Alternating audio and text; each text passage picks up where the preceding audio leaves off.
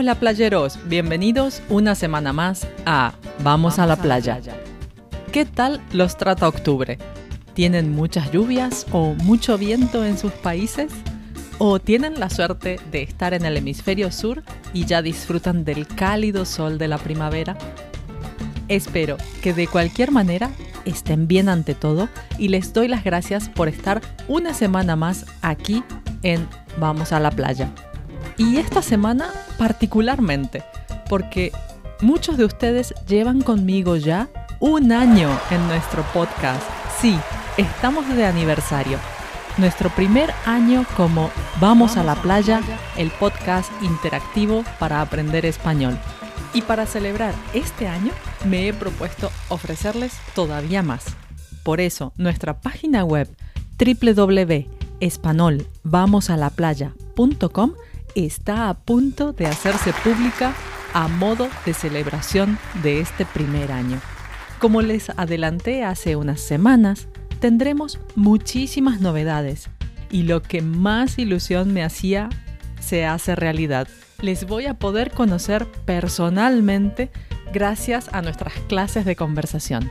Estén muy atentos en los próximos días y prepárense a visitar nuestra web porque a partir de noviembre me podrán ver en directo y hablar durante una hora conmigo.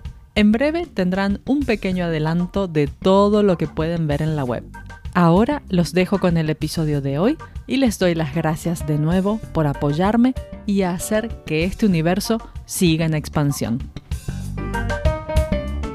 Seguimos con nuestra serie para principiantes y hoy les traigo un tema del que se habla muy poco, los números y su formación en español. Sé que para algunos puede ser un tema ya visto hace muchos años, pero siempre es bueno un repaso y comprobar que tenemos este conocimiento bien afianzado.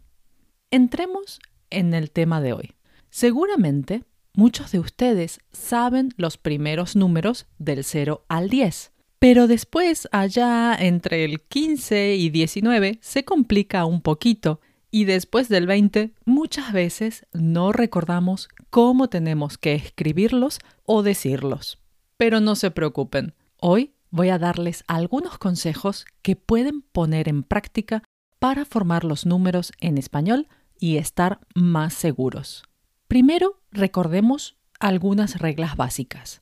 Los números son sustantivos masculinos, por lo que siempre diremos el 1, el 20 o el 99. Ahora, también podemos usarlos como adjetivos. Por ejemplo, en nuestra clase hay 50 alumnos. O si pregunto, ¿cuántos perros tienes? Tengo dos. Aquí nos aparece una regla muy importante con el número 1. Cuando usemos el número 1 delante y solo delante de un sustantivo masculino singular, cambia a un, es decir, que la O desaparece. Voy a decir, tengo un perro o un millón de amigos. Con el femenino actúa de forma normal. Tengo una gata, tengo una amiga. Ahora vamos con la primera parte, del 0 al 20. En estos números no existe ninguna regla, así que toca aprenderlos de memoria. Del 0 al 10 los conocemos. Pero recuerden, del 11 al 19 no tienen relación con los anteriores. Por eso vamos a recordarlos. 11, 12, 13 y se escriben con C. 14 y 15. Estos dos provienen del latín. Ahora, en los siguientes, el 10 irá adelante. Vamos a decir 16, 17, 18 y 19. Terminamos con el 20. Es importante que recuerden su terminación en E. Los números del 21 al 29 los vamos a formar de la siguiente manera. Vamos a tomar el 20 y le quitamos la E. 20 más i latina más los números del 1 al 9. Los vamos a escribir todos en una sola palabra. entonces tendremos 21, 22, 23, etc. Todos los números del 0 al 29 se escriben en una sola palabra, sin excepción. También vamos a agregar aquí todas las decenas terminadas en enta. 30, 40, 50, 60, 70, 80 y 90, así como también las centenas, 100, 200, 300, etc. Vamos con la segunda gran regla. Los números del 31 al 99 se escriben con tres palabras. Tomemos el 31 como ejemplo. Vamos a tener la decena, 30, más y, en este caso, y, más 1. Aquí la y actúa como conjunción y cuando lo hace, le gusta ir sola. Por eso recuerden, tres palabras, 90 y 9. Ahora llega el 100, pero se llama así solo cuando está solo, valga la redundancia. Si lo acompaña otro número, le gusta llamarse ciento. Así que tendremos el 101 o el 114. Él nos trae una regla también. Las centenas, 100, 200, 300, más los números del 0 al 29, los escribiremos en dos palabras. Es decir, 228 o 405 y por lógica, las centenas con los números del 31 al 99 se forman con cuatro palabras. Tomemos el 139. Lo escribiremos 139 o 458 o 999. Así llegamos a 1000 y aquí la fórmula será 1000 más los números del 1 al 999 con sus formaciones normales.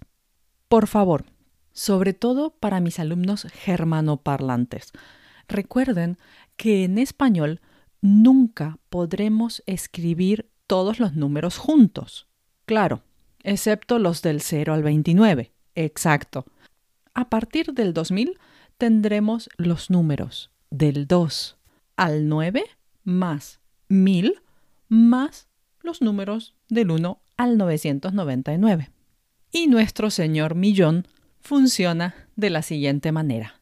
Tendremos el número del 1 al 9 más millón o millones más los números del 1 al 999.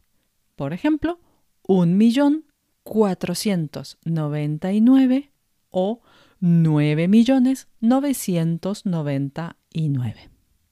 Después de los millones, en español tenemos los billones. Un billón es un millón de millones. No pensaron que habían tantas reglas, ¿verdad? Tranquilos, no hay nada que con un poco de práctica no se pueda aprender. Como siempre les digo, la práctica hace al maestro. Les doy otro consejo a la hora de escribir los números. Y es que desde el 2005 hay algunas nuevas indicaciones en el diccionario panhispánico de dudas. Ellos nos dicen que los números de cuatro cifras nunca pueden ir separados, ni con puntos ni con comas. Y los que sean superiores, de cinco cifras en adelante, se separan por un espacio en blanco y agrupados de tres en tres. Antes de terminar, les cuento la forma en la que usamos los decimales. El signo para separar los decimales puede ser un punto o una coma. Ambos signos se usan en los países hispanohablantes. En México y América Central se prefiere el punto según la costumbre anglosajona, mientras que en España y Sudamérica se prefiere la coma según la costumbre franco-alemana. Los dos signos están aceptados, por lo que podemos decir 3,14 o 3.14. Hace muchos años, se usaba el apóstrofo y se ve todavía de vez en cuando, pero ya no se usa ni se puede usar. No se considera válido. Solo vamos a poder utilizar el punto o la coma con los decimales. Mis queridos playeros, espero que este episodio los ayude a seguir dando sus primeros pasos en el mundo del español o les haya refrescado los conocimientos adquiridos. Recuerden que les dejo como siempre la transcripción completa, vocabulario y ejercicios en mi canal de Patreon y en mi página web. Todos los links los encuentran en la descripción. Como siempre, muchísimas gracias por su apoyo. Feliz aniversario para todos y los espero como siempre la próxima semana. Un abrazo y adiós.